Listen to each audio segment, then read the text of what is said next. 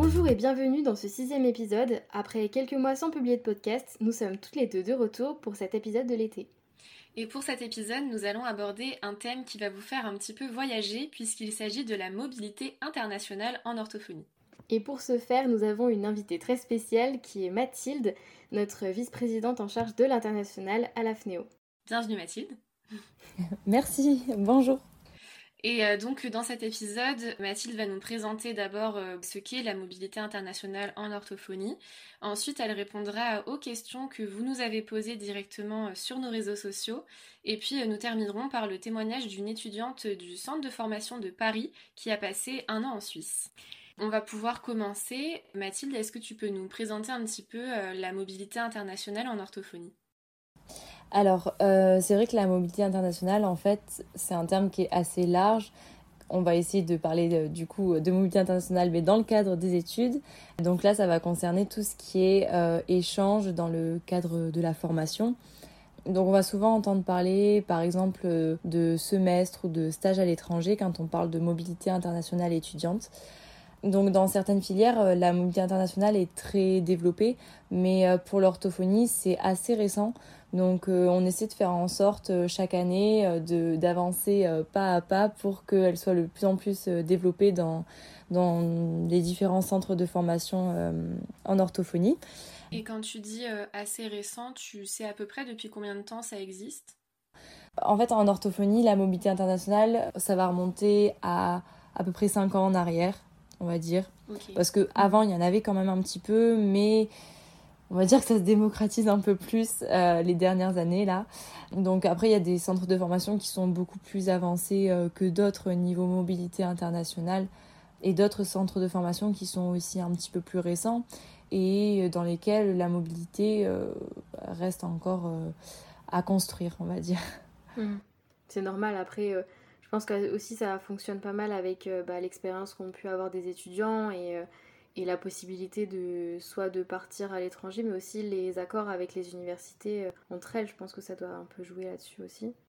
Oui, totalement. Totalement. C'est vrai que bah, il y a beaucoup de démarches à faire aussi, et souvent l'orthophonie, elle n'est pas englobée dans les projets. Euh, comment dire euh, quand on a des, des conventions qui sont signées entre différents établissements en France et à l'étranger, ça va être par exemple pour l'université euh, je sais pas, de lettres, mais euh, certaines filières un peu plus spécifiques vont pas être englobées là-dedans. Et en fait, c'est un peu mm. pareil pour nous en orthophonie. L'université, euh, enfin, par exemple, la, fac de, la faculté de, de médecine, pardon, va avoir une convention, mais l'orthophonie va pas être comprise dans cette convention. Donc, c'est toujours ça, en fait, qui freine aussi un peu les démarches.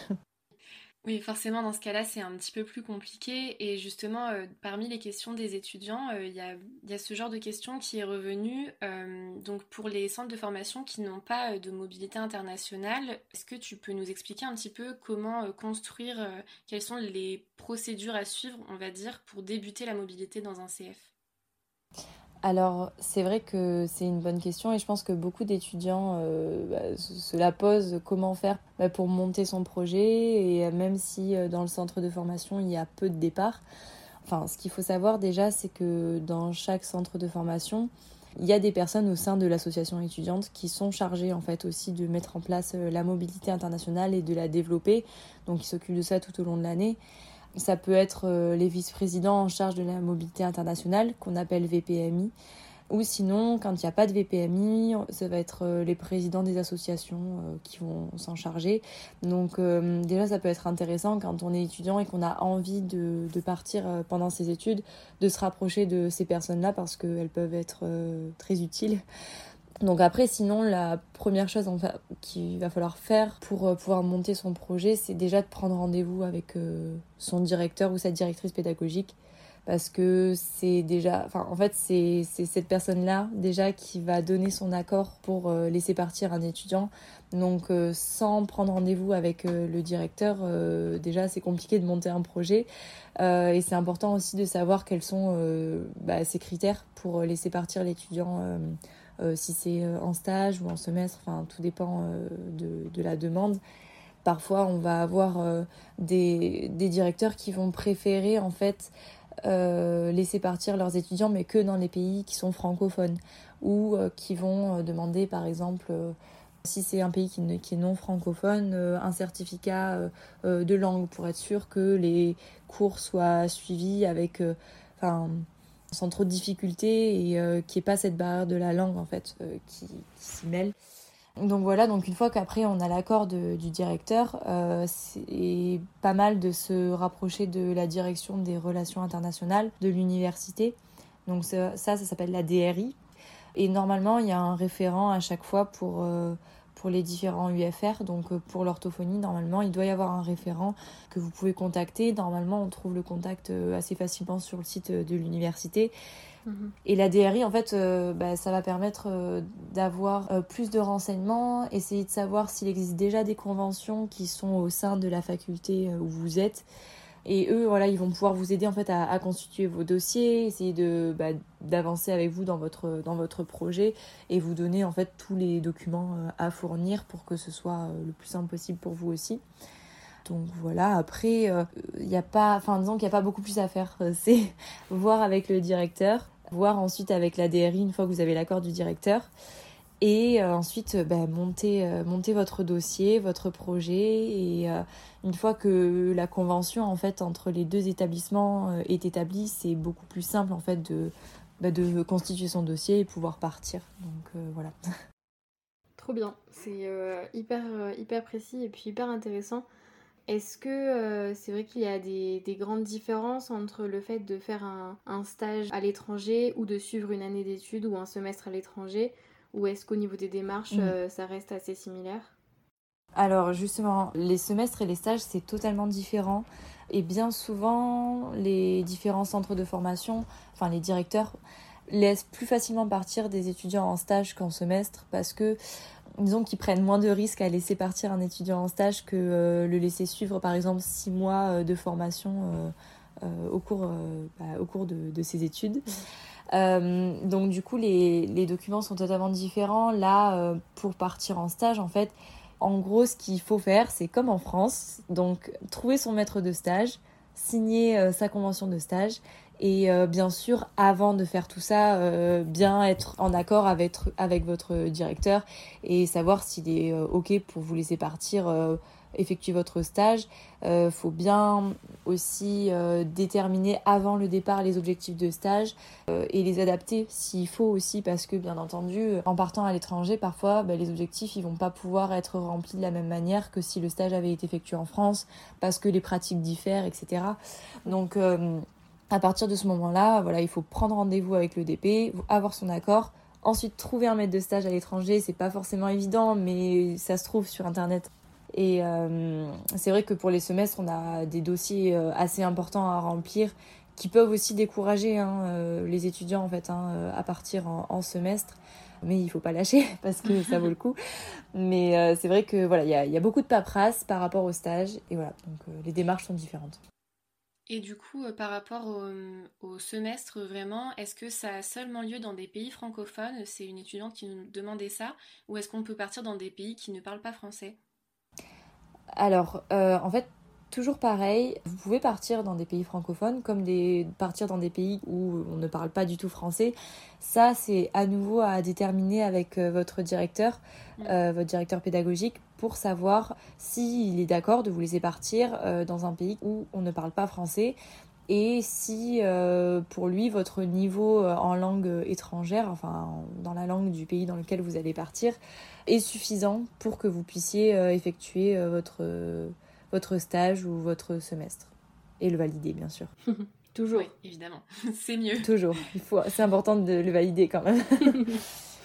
Et euh, donc, autre question. Donc là, tu parles vraiment des, des, stages et de, des années ou semestres à l'étranger. Mais est-ce que tu peux un peu nous éclairer par rapport aux, démarches à faire pour valider son certificat de capacité en orthophonie à l'étranger? Euh, oui, alors en fait, par rapport à l'exercice à l'étranger, euh, les démarches, elles dépendent vraiment de chaque pays. En ce qui concerne les pays de l'Union européenne, euh, la reconnaissance du diplôme, elle est normalement, je dis bien normalement avec des guillemets, plus facile à avoir que dans les pays qui sont pas membres de l'Union européenne. parce qu'en fait, il existe des accords au sein de l'Union européenne qui font que quand vous allez exercer dans un autre pays, on est censé vous accepter et valider votre diplôme. Après, bien sûr, on peut aussi vous demander de, de, faire par exemple comme une petite remise à niveau du diplôme, donc en effectuant quelques stages ou ou en ayant aussi, euh, parce que si on veut exercer euh, dans un pays qui ne parle pas français et qu'on a eu son diplôme en France, euh, là, à ce moment-là, on va souvent demander un certificat de capacité en langue pour que forcément on puisse exercer dans la langue du pays sans que ça nuise, on va dire, à la pratique et à, à la rééducation. Après, c'est vraiment, oui, voilà, ça dépend vraiment de chaque pays. Après, euh, il y a des pays aussi, par exemple, où on n'a pas besoin d'avoir euh, d'équivalence pour exercer parce que le titre orthophoniste, il est protégé. Mais par contre, le champ d'exercice, il n'est pas protégé. Donc, en fait, vous allez pas pouvoir vous appeler orthophoniste, mais vous allez pouvoir bah, exercer euh, en tant qu'orthophoniste, mais sous le nom, par exemple, de rééducateur du langage. Enfin, euh, utiliser un autre nom, mais faire exactement euh, la même euh, chose que vous auriez fait en France dans un pays, en fait, parce que le titre est protégé, mais pas le reste. Je sais que c'est le cas dans, certains, dans certains pays et beaucoup d'orthophonistes français en fait ils s'y sont installés et ont même pas eu besoin d'avoir d'équivalence, enfin de, de, faire étudier leur, diplôme, mmh. leur certificat de capacité en orthophonie, pardon. Euh, et voilà, ils exercent euh, comme un orthophoniste euh, exercerait dans notre pays. Est-ce que tu as un, exemple de, de pays dans lequel ça, ça, se passe un peu comme ça? Alors, au, dernièrement, moi, ce que j'avais eu comme information, c'est qu'au Royaume-Uni, ça se passe comme ça. donc le titre est protégé, mais pas le champ d'exercice. Donc on peut très bien aller exercer là-bas sans avoir besoin de demander un, une équivalence du diplôme. D'accord. D'accord. Et tu disais aux dernières nouvelles, euh, c'est parce que ça doit être assez fluctuant au final euh, donc oui, je dis aux dernières nouvelles euh, parce que c'est ce que j'avais lu, c'est ce que j'avais compris aussi. Mais toujours est-il que quand je fais des recherches, beaucoup de recherches sont en anglais. D'un site à un autre, parfois, bon, les choses ne sont pas dites de la même manière. Mm. Et voilà, donc je préfère rester vague à ce niveau-là. Pour moi, aux dernières nouvelles, c'était le cas au Royaume-Uni. Et euh, mais après, bon voilà, c'est toujours pareil, tout peut être amené à changer. Euh, mais voilà. En tout cas, c'est très intéressant d'avoir euh, ce, type d'exemple. D'ailleurs, tu avais envie de nous parler d'un projet qui est depuis un petit moment à la FNEO, mais dont on n'entend peut-être pas assez parler, alors que c'est vraiment chouette. Donc vas-y Mathilde, on t'écoute.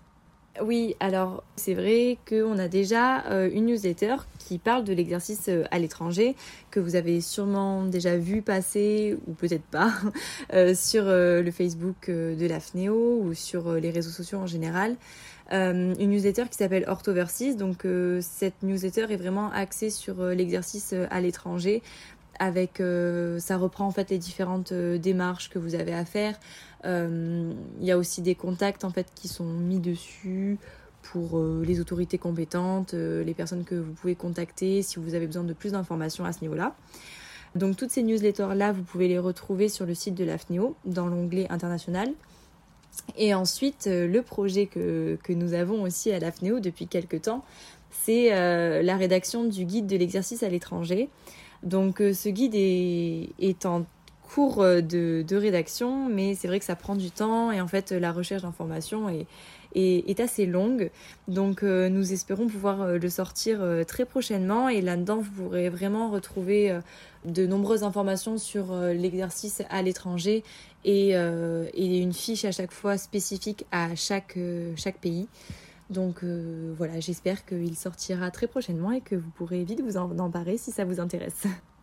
On espère aussi, euh, parce que ça promet d'être vraiment très intéressant et je pense que c'est un sujet qui intéresse beaucoup de personnes. Donc bah, en mm. attendant, allez lire euh, la newsletter Orthoverses et, euh, et, on a hâte de voir ce guide sortir. Et euh, du coup, euh, je vais enchaîner avec la dernière question euh, qu'une étudiante étrangère nous a posée sur Instagram.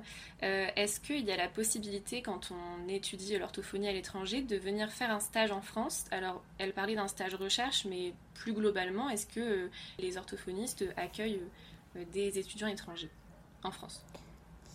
Alors c'est une bonne question parce que c'est vrai que je, enfin, on me l'a pas souvent posé mais j'ai été en contact quelquefois avec des personnes qui voulaient venir euh, en stage en France. Euh, oui, bien sûr, c'est possible. En fait, ça marche dans les deux sens. Donc, euh, nous, on peut partir à l'étranger en stage et trouver un maître de stage à l'étranger, comme des étudiants étrangers peuvent aussi venir en France pour effectuer un stage avec un maître de stage.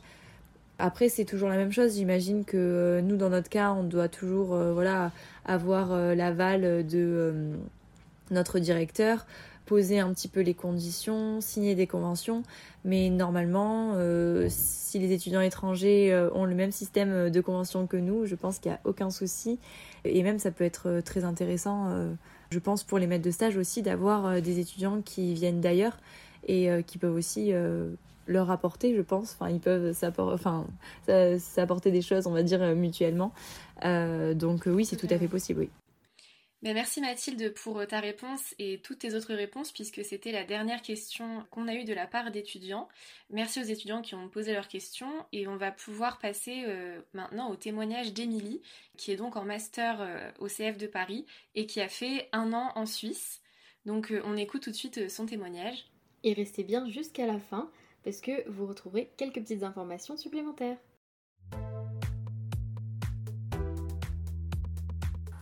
Depuis mon entrée dans les études supérieures, je voulais partir en Erasmus, ou programme équivalent. Le DUEFO de Paris propose deux partenariats, un en Espagne et un en Suisse. Ne parlant pas espagnol, je suis partie un an à l'Université de Genève, en logopédie, l'année de mon Master 1, 2020-2021. J'ai choisi de partir un an pour avoir pleinement le temps de profiter de ma mobilité, ainsi que pour la continuité du programme entre les deux semestres j'y ai découvert une autre approche des études en orthophonie. En effet, le master de, logopédie, car ce n'est qu'un master à la suite d'un bachelor en psychologie, à Genève, est constitué d'une année de cours et d'une année de stage, en résumé. J'ai donc suivi la quasi-totalité de la formation théorique de mes camarades. Ce que j'ai réellement apprécié là-bas, c'est la continuité des enseignements. En effet, nous n'avions qu'un enseignant par matière sur un emploi du temps fixe. Cet enseignant était bien souvent le même au semestre suivant, dans le niveau 2 de sa matière. Cela apporte une stabilité très agréable, totalement opposée aux enseignements fragmentés que nous pouvons avoir dans mon CF. De plus, certaines matières sont constituées uniquement de travaux de groupe sur des cas cliniques. Cela m'attirait particulièrement, par son aspect très formateur qui me semblait manquer à mon cursus. Avec un cas clinique, enfant et adulte, à traiter par semaine sur un semestre, je me sens plus sereine pour entamer ma future vie professionnelle. Malgré le Covid-19 et donc les enseignements à distance et les événements étudiants restreints, je retiendrai les très beaux paysages entre lacs et montagnes, avec une possibilité infinie de randonnée. Je retiendrai aussi la famille chez qui j'ai été accueillie et avec qui j'ai partagé de merveilleux moments. En résumé, je recommande vraiment cette expérience qui est aussi enrichissante sur le plan personnel que professionnel.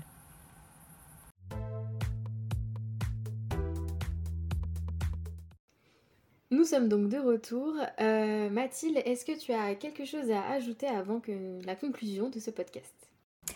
Euh, Oui, alors euh, déjà merci beaucoup pour votre invitation et, et, pour votre écoute aussi. J'espère avoir répondu correctement à vos questions et que ça vous a apporté de nouvelles informations.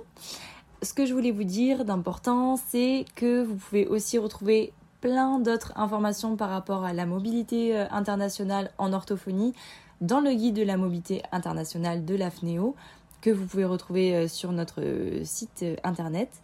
Il est actualisé chaque année et vous avez aussi à la fin du guide une fiche par centre de formation qui explique comment ça se passe dans votre centre de formation. Et je pense que ça peut vous aider si vous avez le projet de partir. Mais écoute, merci beaucoup à toi euh, Mathilde d'avoir accepté notre euh, invitation. Et puis euh, voilà, merci à tous pour votre écoute. On espère que ce podcast vous aura plu. Et on vous dit au prochain épisode et à très bientôt.